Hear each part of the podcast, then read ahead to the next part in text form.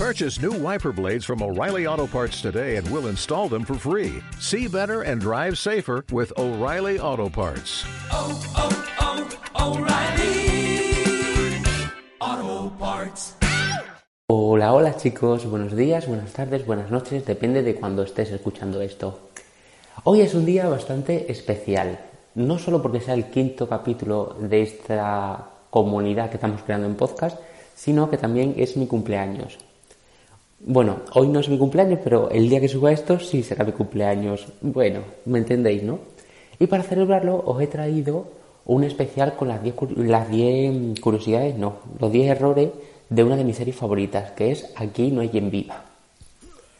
Para quien no conozca la serie, Aquí no hay quien viva es una serie que se desarrolló durante 2003-2005 más o menos, que era lo que ahora mismo sería la que se avecina, pero mejor, porque era un humor mucho más, desde mi punto de vista, más elaborado, no tan directo, tan repetitivo, tan diciendo la misma frase continuamente para hacer risa, pero bueno, para gustos colores, ¿no? Lo que sí está claro es que quien viva supuso mm, un éxito rotundo, tanto en audiencia como en crítica, cosa que también es bueno recordar.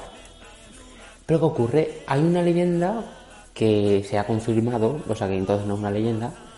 Bueno, Vanessa Romero es una actriz que salía en hay quien viva y en Las Asesinas, en ambas series, que reconoció que trabajar en hay quien viva lo recuerda con muchísimo cariño, pero que era un auténtico infierno, porque la serie tenía tanto éxito que no daban descanso, era grabar, grabar, grabar, grabar, grabar. Entonces no daban abasto.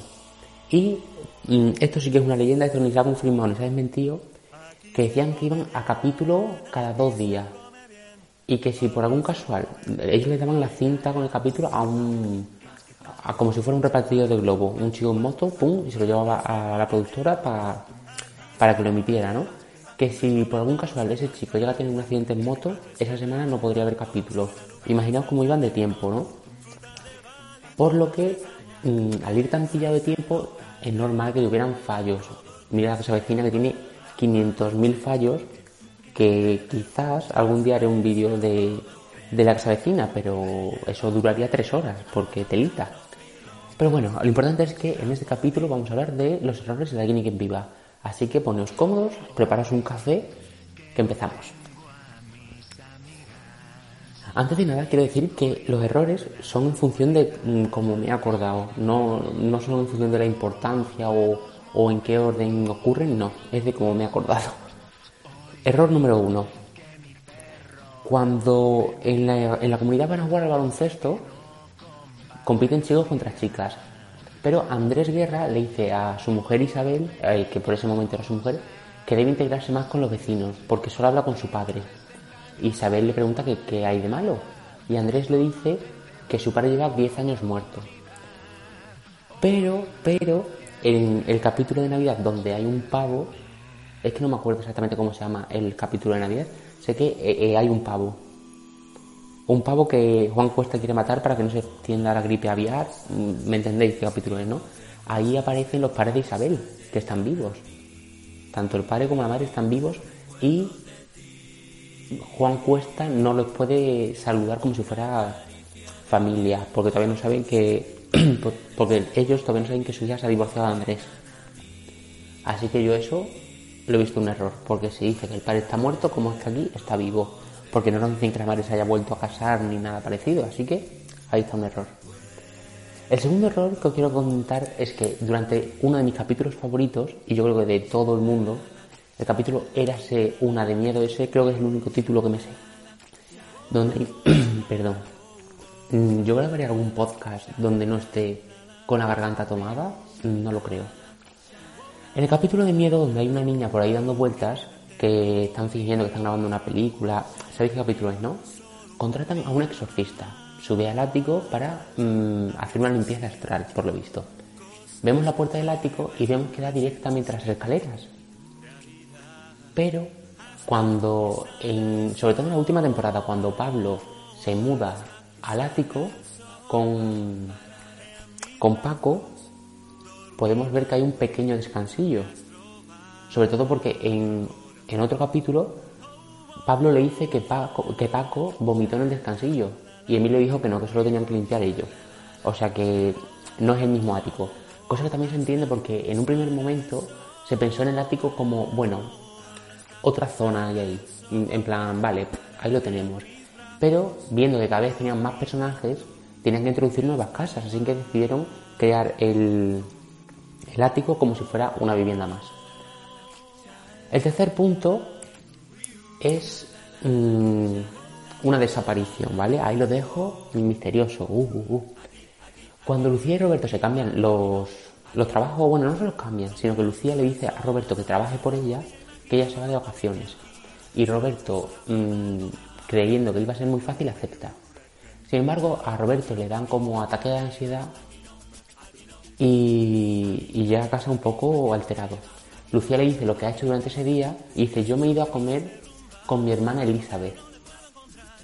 Sin embargo, cuando mm, se desarrolla la historia, nunca más vuelven a hablar de esa hermana. De hecho, en el capítulo en el que María Jesús está empezando a conocer a Rafael y tiene una cita romántica, Rafael le habla de sus hijos. Le dice que tiene tres. Diego, que es el que sale con Mauri, Clara, o no Clara, perdón, que es la hermana que está un poco desequilibrada de Lucía, y Lucía. Pero nunca nos hablan de una cuarta hermana que se llame Elizabeth. Así que ese personaje desapareció. Bien. El cuarto error es un poco lioso, ¿vale? Yo lo voy a intentar explicar lo mejor que sepa, pero es un poco lioso, aviso. En la primera temporada, una exnovia de Roberto va al edificio a vivir, que se llama Nuria. Nuria le amenaza diciendo que, que le va a contar a Lucía que estaba saliendo con las dos a la vez. Finalmente, Lucía se acaba enterando, pero tampoco se enfada en exceso. Y dice, literalmente, que ella también estaba saliendo con otro chico cuando conoció a Roberto y que tardó un mes en decidirse por cuál de los dos salía. Bien. En el capítulo Eras un anillo, ¿en, ¿en qué temporada era? En la primera también, Roberto y la hermana de Lucía, Clara, están hablando y dice que llevan dos años y medio. Bien. Pero más tarde, en la, en la temporada más o menos 3, o sea, sí, en la tercera temporada, perdón, Lucía dijo que dejó a Carlos con 15 años. Si lo dejó a Carlos con 15 años y estaba cuestionándose si quería estar con Roberto, 15 más 2 años y medio son 17 años y medio. Y obviamente, si vemos el primer capítulo, podemos ver que no tiene 15 años ni de broma, ni 20 tampoco. O sea que es un error, más que nada un error de matemáticas o de, de, de cuentas, ¿me entendéis, no? Pues eso es otro error. Pero siguiendo con este error, quiero tratar el tema 5, el, el error número 5. Y es que, como he dicho antes, Lucía dejó a Carlos cuando tenía 15 años en, la temporada 3, cuando Lucía está volviendo a intentarlo con Carlos, ella y Carlos no tienen relaciones, relaciones íntimas, entenderme. Y cuando habla con Belén y con Bea, le dicen que si no, que si no lo hicieron cuando salían juntos eh, de pequeños. Y Lucía dijo, no, porque lo dejé con 15 años, no. Que solo le quitó el sujetador, pero se lió. Y que luego se puso aparato y, le dejé, y lo dejó. Pero, pero si hacemos memoria, en un capítulo donde Carlos y Belén son pareja, Carlos le dice que se siente humillado porque a él nunca le han dejado. Pero dice, salvo dos, dos casos excepcionales, me dejó Lucía y otra chica porque yo tenía aparato. Pero Lucía ha dicho que fue ella quien la dejó por tener aparato. Así que aquí, sinceramente, lo único lo que pienso yo es que se han hecho un lío en el sentido de que han mezclado las dos historias. De Lucía me ha dejado por tener aparato y una chica me ha dejado por tener aparato. Yo creo que han intentado mezclar ahí las dos historias y se han hecho la cabeza un lío, básicamente. Pero no deja de ser otro error. Pido perdón por estos dos últimos errores porque yo sé que han sido un poco liosos. No sé si, si se me ha entendido, pero yo lo he intentado. Sigamos para adelante. El error número 6 es que en la primera temporada también todo ocurre en la primera temporada. Cuando Juan Cuesta pierde la presidencia contra Lucía, cuando, cuando Lucía es la presidenta, durante un capítulo, bueno, eh, Juan Cuesta decide pasar más tiempo con sus hijos, ¿vale? Los hijos no le aguantan y deciden convencer a Lucía para que le ceda la presidencia a Juan Cuesta. Cuando Juan Cuesta va a hablar con los niños para decirles que no va a poder pasar tanto tiempo con ellos porque le han vuelto a elegir presidentes, Los niños se sienten aliviados y dicen que, que no ocurre nada, que está todo bien. Y Paloma dice, ¿qué cielo de hijos tenemos? Para que luego diga tu hermana que los suyos son mejores. Sin embargo, en la tercera temporada, eh, la hermana de Juan Cuesta vendría a la serie como personaje fijo, pero con un ligero cambio, y es que ahora sería virgen, y por supuesto sin hijos. Entonces sus hijos básicamente no pueden ser mejores porque no los tiene. Así que ahí tenéis el error número 1, 2, 3, 4, 5, 6, 6, el error número 6, perdón.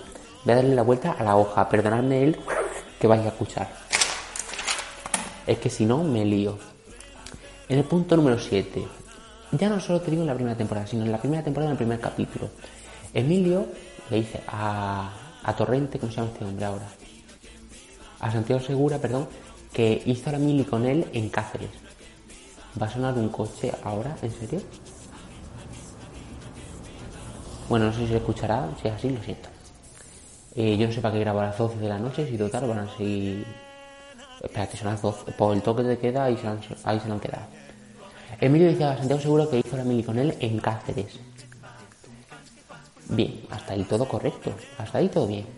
Sin embargo, un poco más adelante, en la temporada número 3, cuando le hacen una prueba de paternidad a Natalia, o sea, Juan Cuesta a Natalia y eh, Emilio a su padre, le sale que, que su padre no es Mariano.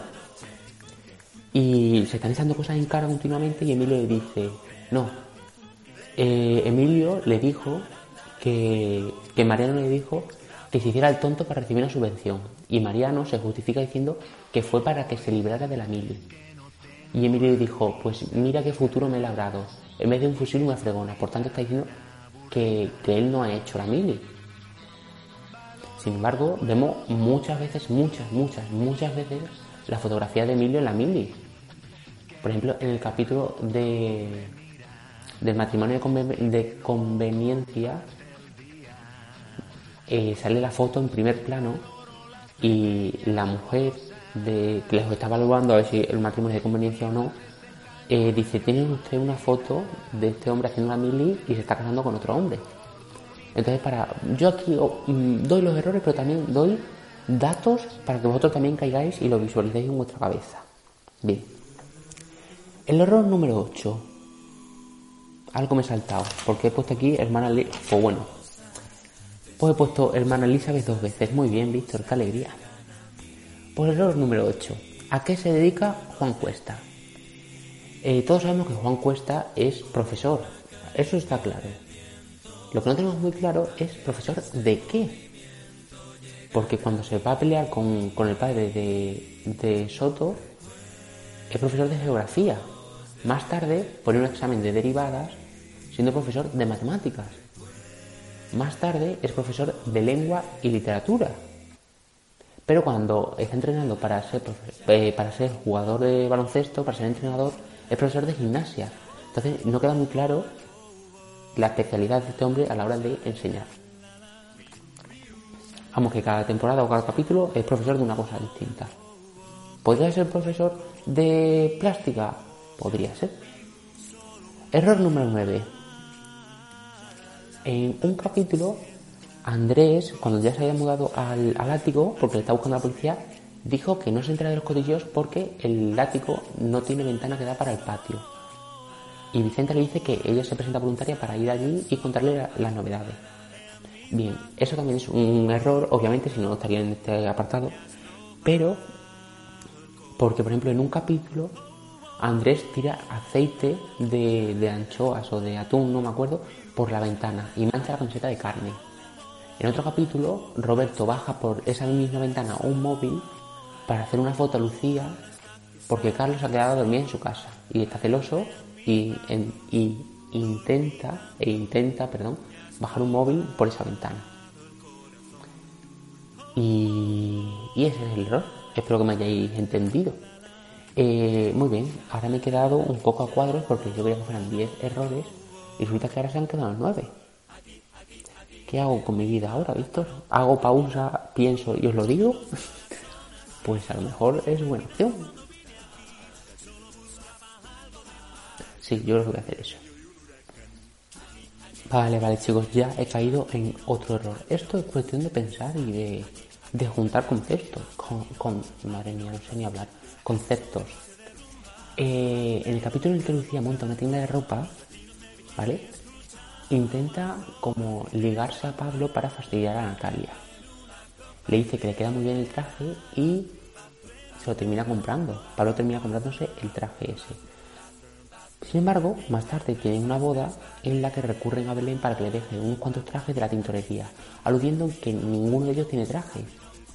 Sin embargo, Pablo se acababa de comprar uno hace relativamente poco, por lo que no le podía quedar pequeño. Sí, sí, yo creo que puede ser un... No la mejor manera de terminar es que se ha quedado un poco... Un poco plop, porque estaba esto increciendo, increciendo, increciendo y, y para adelante. Y tampoco es eso, ¿no? Pero bueno chicos, hasta aquí el podcast de hoy. Espero que lo hayáis disfrutado. Espero que la serie mm, os haya gustado mucho porque la serie la verdad es que es una maravilla. Y si no, volverla a ver o verla por primera vez porque de verdad no vais a arrepentir y es canela en rama. Así que sin nada más que decir chicos, muchísimas gracias por haberme acompañado en este quinto episodio. Y como siempre digo, muchísimas gracias por haberme escuchado porque el tiempo es lo único que no se recupera. Hasta otro día.